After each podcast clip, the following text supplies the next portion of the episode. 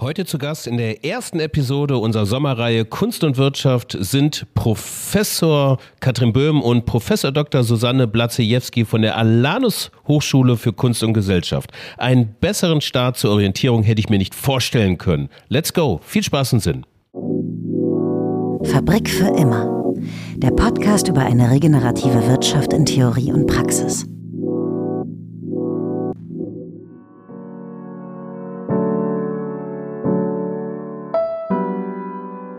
Sommerliche Grüße von mir, eurem Host dieser Podcast-Reihe und Hausmeister der Fabrik für immer, Frank Schlieder. Äh, wir haben uns vorgenommen, den Juli zu nutzen, um mal durchzulüften ja, und uns neue Inspiration ins Haus zu holen. Die Nachhaltigkeit macht einfach mal Sommerpause und wir wenden uns der Kunst zu und ihrer Rolle in der Wirtschaft. Das ist jetzt ein ziemlich weites Feld, also gehe ich in der ersten Episode mal in die Uni um mir ein Stück weit Orientierung abzuholen. Was liegt da näher, als die Alanus Hochschule für Kunst und Gesellschaft bei Bonn zu besuchen? Orientierung geben uns da jetzt gleich zwei Professorinnen der Alanus. Katrin Böhm hat als Künstlerin deutschlandweit die erste Professur für Kunst im Unternehmenskontext inne und Susanne Blaziewski hat den Lehrstuhl für nachhaltige Organisations- und Arbeitsplatzgestaltung inne. Beide sind sehr, sehr gut verdrahtet, was das Thema Kunst und Wirtschaft angeht. Wir waren verabredet an der Hochschule bei Bonn und ja, ich musste diesen Termin kurzfristig leider absagen, weil ich nicht mehr rechtzeitig aus Berlin weggekommen bin. Warum erzähle ich das? Keine Angst, das wird kein Reiseblock hier. Die Tonqualität ist ein wenig ausbaubar. Wir haben es dann schließlich irgendwo remote aufgenommen und Katrin, also Katrin Böhm, die ihr gleich hören werdet, saß irgendwo in Kassel in einem leeren Raum auf dem Boden mit einem Mikrofon auf dem Rucksack und hat irgendwo zwischen Schaffenspausen dieses, dieses Podcast-Interview noch gemacht. Sie ist Künstlerin und stellt auch auf der Documenta 15 in Kassel aus. Vielen Dank, liebe Katrin, für deine Flexibilität, dass du das noch mitgemacht hast, wo du das hörst an dieser Stelle. Und vielen Dank, Susanne, auch für deine Flexibilität, dass dieser Ausweichtermin stattgefunden hatte. So viel sollte auch mal sein, das Drama hinter mancher Aufnahme. Los geht's also, unsere erste Episode in unserer Reihe Kunst und Wirtschaft. Ja, ein Sonderjingle wieder produziert und eingesprochen von dem ganz wunderbaren Nico Stallmann. Nico, wenn du es hier hörst, die Grüße gehen raus an dich. Vielen Dank dafür. So, aber nun zu euch mit zu zwei waschechten Professorinnen der Alanus Hochschule. Katrin Böhm, Susanne Blaziewski Professor Katrin Böhm, Professor Dr. Susanne Blaziewski, soll ich sagen. Susanne, mal vorab, was macht ihr da an der Alanus Hochschule eigentlich genau? Eine Alanus-Hochschule, ich glaube, für uns in Anspruch nehmen zu können, dass wir die einzige Kunsthochschule sind, an der man grundständig BWL studieren kann. Also von Anfang an BWL und Master in unterschiedlichen Schattierungen. Aber bei uns studiert man Wirtschaft im Kontext von Kunst in einer Kunsthochschule. Und alle Studierenden, die also einen Abschluss in Wirtschaft bei uns erwerben wollen, müssen, das ist also Pflichtprogramm, auch in unterschiedlichen Formaten künstlerische Praxis durch Leiden oder Leid. mit Vergnügen meistens. Durch, durch Leiden ist jetzt ein ganz schlechter. Meistens macht dir das sowieso viel mehr Spaß, als bei mir eine normale Vorlesung zu hören. Okay, also das heißt, also äh, ein BWLer fängt an, erstmal im Propedeutikum zu malen oder äh, wie kann ich mir das konkret vorstellen? Ja, also bei uns ist es so, dass ähm, nicht im Propedeutikum, ja, früher hat man das so Propedeutikum. Ja, sorry, das ne? war also noch meine Zeit. In jedem Semester, genau, äh, in jedem Semester ähm, nehmen die Studierenden auch an ähm, kunstpraktischen Modulen teil und wir bauen künstlerische Perspektiven auch in klassische BWL-Module ein. Das heißt, das findet jedes Semester statt in unterschiedlichen Formaten. Ob die da malen oder was die da, welches Material die bearbeiten, das ist je unterschiedlich. Das steht würde ich sagen, Katrin, bei uns auch nicht im Vordergrund. Katrin, du hast, äh, du hast mir im Vorgespräch von der Vorlesung erzählt, äh, die Wirtschaft neu zeichnen mit einem Stift. Man braucht im Grunde genommen, frei nach Kate Raworth, nur einen Stift, um die Wirtschaft neu zu entwerfen. Und das hast du dir zu Herzen genommen und das macht ihr. Genau. Und dann macht es ja auch plötzlich sehr viel Sinn, Bleistift zu benutzen vielleicht auch darauf zu hinzuweisen, wie einfach es ist, sich auch neue Bilder vorzustellen. Und wenn wir keine neuen Bilder haben von dieser neuen Wirtschaft, die wir möchten, ist sie auch schwierig zu erreichen. Also die Idee, dass man sich Zukunft vorstellt, dass man sie in Bilder übersetzt und dass man dafür erstmal nur einen Bleistift braucht, um anzufangen. Das ist Thema von Modul. Äh, da geht es weniger darum, sehr schöne Zeichnungen zu machen, aber es geht darum, Vorstellungskraft zu üben und Zukunft in Bildern zu denken. Damit wäre dann die Frage auch beantwortet, Kunst und Wirtschaft, wie geht das zusammen? Oder habe ich es mir jetzt zu einfach gemacht? Hm. Also ich würde mal sagen, hm, hm, die Frage stellen wir uns vielleicht gar nicht mehr so vordergründig. Also unser, unser Motto oder unser Ziel ist ja Wirtschaft neu denken eigentlich. Also Wirtschaft nachhaltig zukunftsfähig zu gestalten. Und da nutzen wir eben auch das, was die Kunst uns dafür zur Verfügung stellen kann. Genau, ich glaube, wir sehen das alles als was sehr Selbstverständliches. Ist es aber natürlich nicht. Darum ja auch jetzt die Podcast-Serie, um ein bisschen länger drüber zu reden, wie gehen Kunst und Wirtschaft zusammen.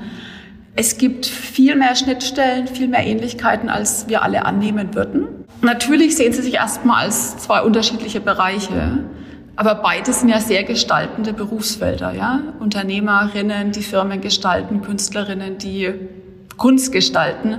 Und auf der Ebene treffen, treffen wir uns. Ähm, hier geht es auch stark darum, das eine nicht vom anderen auszuschließen, sondern auch zu gucken, was können wir uns gegenseitig auch erlauben und ermöglichen. Also wo kann die Kunst der Wirtschaft das ermöglichen und andersrum.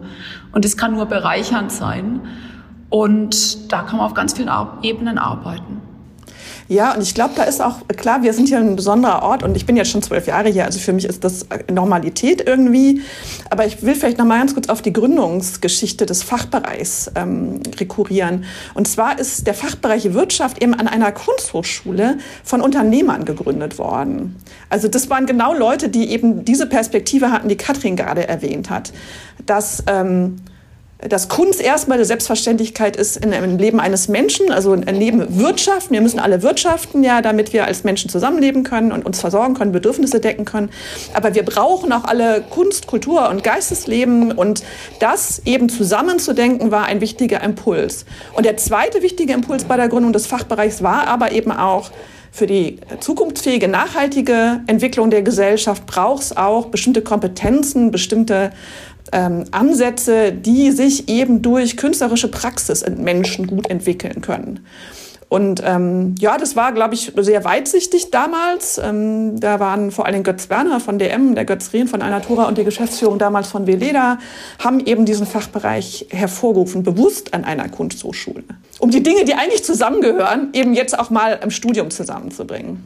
Und ich bin ja seit kurzem da und wurde natürlich darauf aufmerksam, dass in dem Fachbereich BWL eine Kunstprofessur ausgeschrieben ist. Ja, also ich als jemand, der sich für Kunst in Gesellschaft interessiert, die Chance zu kriegen in dem BWL-Fachbereich als Künstlerin aktiv sein zu können, ist schon einmalig. Äh, ja, Perspektivenerweiterung ist für mich als Hausmeister ähm, der Fabrik für immer natürlich immer ganz hilfreich. Ich renne ja bei, euch, bei uns immer durch die Gänge und frage mich, ist das Kunst oder kann das weg? Sorry, dieses Bonmot, diesen Bekracher musste ich einfach bringen. Äh, für mich ist Kunst im Unternehmen und Kunst und Wirtschaft so der Mondrian in der Eingangshalle. Ja, so das wäre für mich Kunst und Wirtschaft so. Aber das ist ja viel facettenreicher und deswegen machen wir auch diese Episoden jetzt auf, um wirklich mal zu zeigen, wie tief das gehen kann und welche Analogien und Metapher sich daraus auch bilden können. Katrin, was ist Kunst im Unternehmen eigentlich? Lass uns doch damit mal anfangen. Ähm, wie lässt sich das am besten gliedern? Genau, ich das so einfach auf drei Ebenen. Die sind nicht wertend. Äh, die erste nenne ich immer so dekorativ. Das ist dann so der Mondrian in der Lobby, falls man sich den wirklich leisten kann. Also das sind praktisch die Sachen, die aufgrund ihrer Schönheit, aufgrund ihres dekorativen Werts auch wirklich zum Wert der Firma beitragen. Ja, also Sachen, die gut ausschauen, die vielleicht ein Kommunikationsanlass sind, eine Provokation sind und so weiter. Das ist so alles, was Ding ist, das an Wand hängt oder auf Parkplatz steht oder in Lobby steht. Ähm, dann habe ich so eine zweite Ebene, die nenne ich so die interventionistische, also da, wo Künstlerinnen oder Kulturschaffende als Gäste kommen, vielleicht um zu provozieren, vielleicht bei der Personalentwicklung mitzuarbeiten. Mahlzeit, dürfen wir ganz kurz? Nur Teppich ablegen. Ja, okay. Ja. Das ist jetzt der Hausmeister. Das ist der echte Hausmeister. Hier laufen, hier laufen, Mahlzeit. hier laufen 3000 Leute rum. Ja, also alles in Ordnung. Danke. Äh, kannst du die Tür zumachen? Oh. Alles gut, alles gut, Katrin. Alles entspannt. Ich mache die Tür noch mal zu, mich nervt es, ja? Ja, um die Situation nochmal kurz zu kommentieren, wo doch Katrin gerade die Tür zumacht. Katrin, sie sitzt dem Boden eines leeren Raums in der Vorbereitung der Dokumenta und äh, versucht ein Interview zu führen. Und da kommen, glaube ich, im Fünf-Minuten-Takt irgendwelche Leute rein und machen direkt wieder die Tür zu. Gleichzeitig schaut sie in ihr Laptop und hat irgendwie noch ihr Smartphone auf dem Tisch, weil ich ja mal sage, End-to-End-Aufnahmen. Also wir leben hier nicht über, schauen uns über Zoom an, aber nehmen unserem äh, Handy auf. Ja, und dann kam jetzt offensichtlich gerade der richtige Hausmeister, oder? Das ist ja spannend. Und das lassen wir doch hier einfach mal drin. Also, äh, Katrin, ich habe die Zeit jetzt mal ganz schnell überbrückt und äh, du hast die Tür zugemacht und äh, weiter geht's. Hört ihr mich? Mein Multitasking stößt an, ich stoße an meine eigene Grenze mit meinem Multitasking.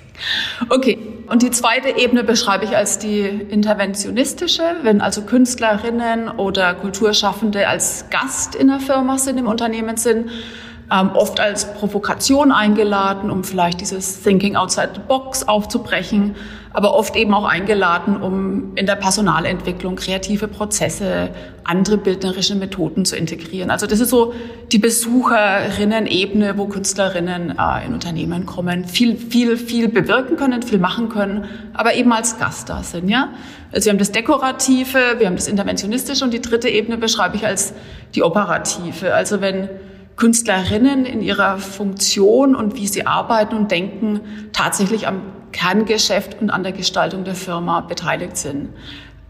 Ich als Beispiel im Fachbereich BWL bin jetzt mal so eine Rolle, ja. Ich bin da wirklich an der Gestaltung des Fachbereichs operativ beteiligt. Und das ist so diese Rolle, die am wenigsten noch besetzt ist, vielleicht noch am wenigsten erforscht ist und wo wir auch in nächster Zeit mehr Aufmerksamkeit ähm, drauf legen möchten. Fangen wir mal ganz kurz an mit der Ebene 1. Ich meine, ist jetzt irgendwie ähm, Kunst, äh, also haptischer Natur im Unternehmen, ist das eigentlich nur eine Zurschaustellung von möglichst viel Umsatz und Geld verdienen, von Macht? Wozu führt das eigentlich? Also ich finde in erster Linie ist auch mal eine Wertschätzung gegenüber den Mitarbeitenden. Also so erlebe ich das oft. Ja, also Mondrian habe ich jetzt noch nicht gesehen auf dem Gang. Ähm, so teuer sind das. Also es gibt auch günstigere Werke vielleicht. Aber äh, Mitarbeiter nehmen das schon wahr. Ja, und ähm, das ist eine Aufwertung letztlich der Arbeitsumgebung. So in erster Linie, ja. Und deswegen ist das ja auch, was Karin sagte, dekorativ meint er jetzt nicht irgendwie, wir wollen das nicht abwerten oder so, sondern das ist eine Option, wie Kunst im Unternehmen präsent sein kann.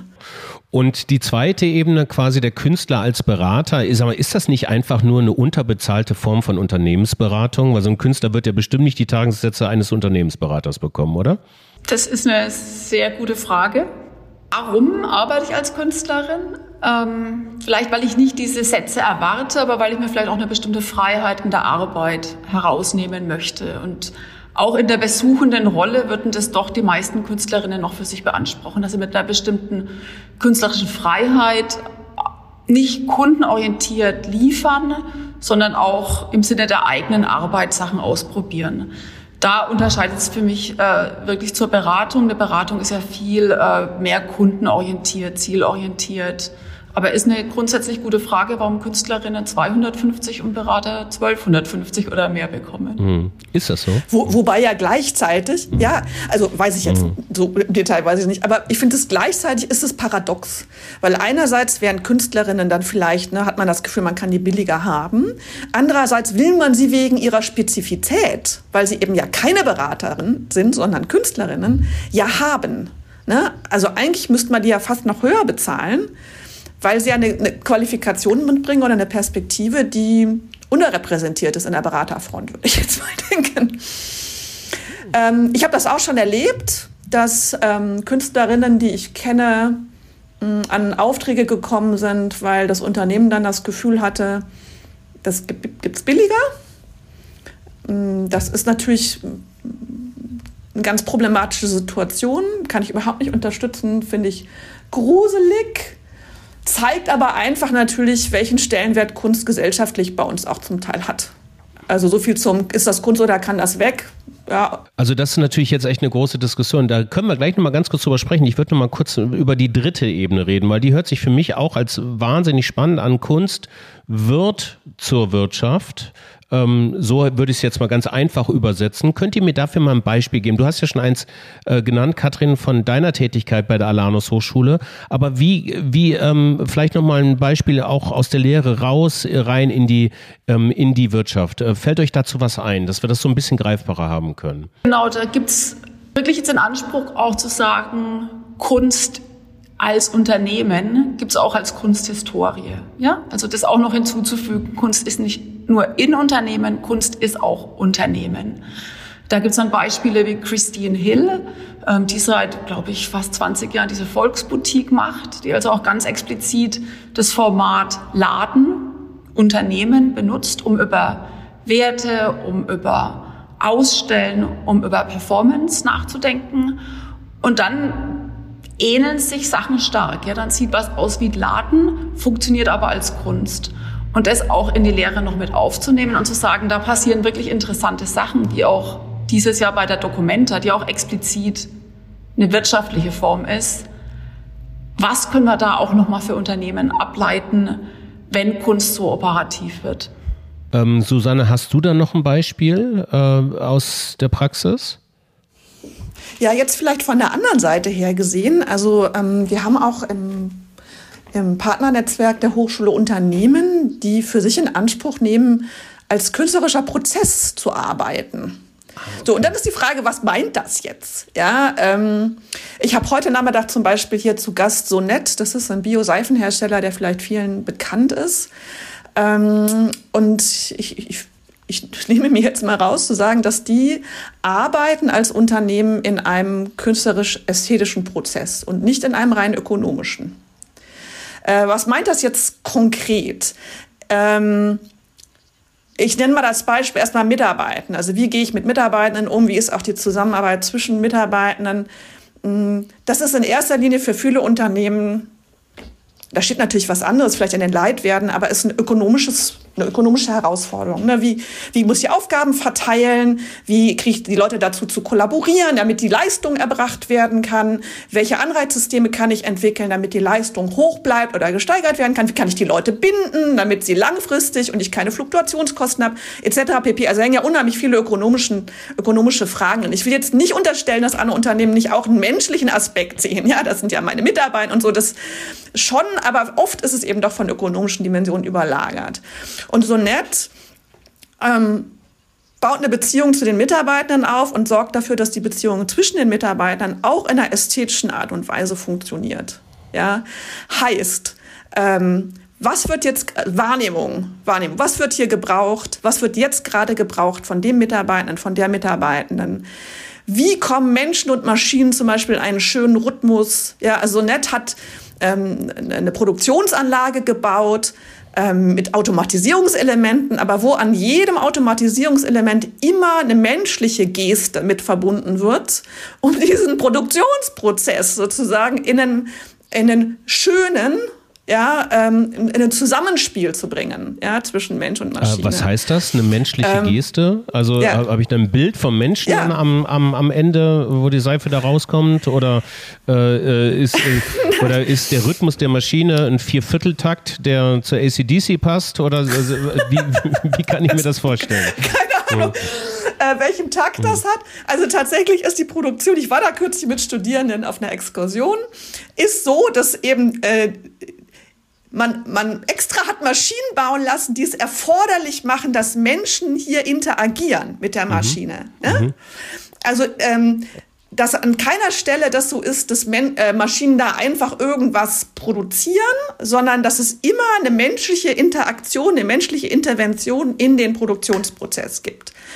Und ähm, das ist ein Beispiel. Ja, vielleicht noch ein anderes Beispiel.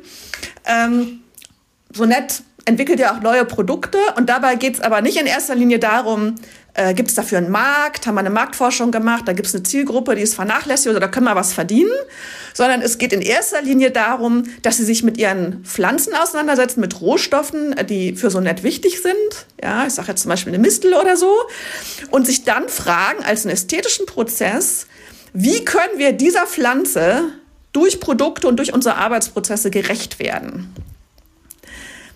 Ist also ein ganz anderer Produktentwicklungsprozess, der aus einer ästhetischen Orientierung kommt und nicht aus einer, die rein ökonomisch ist. Mhm. Natürlich muss so nett auch Umsatz machen und Kosten decken und so weiter und so fort. Die sind auch nicht naiv, ja.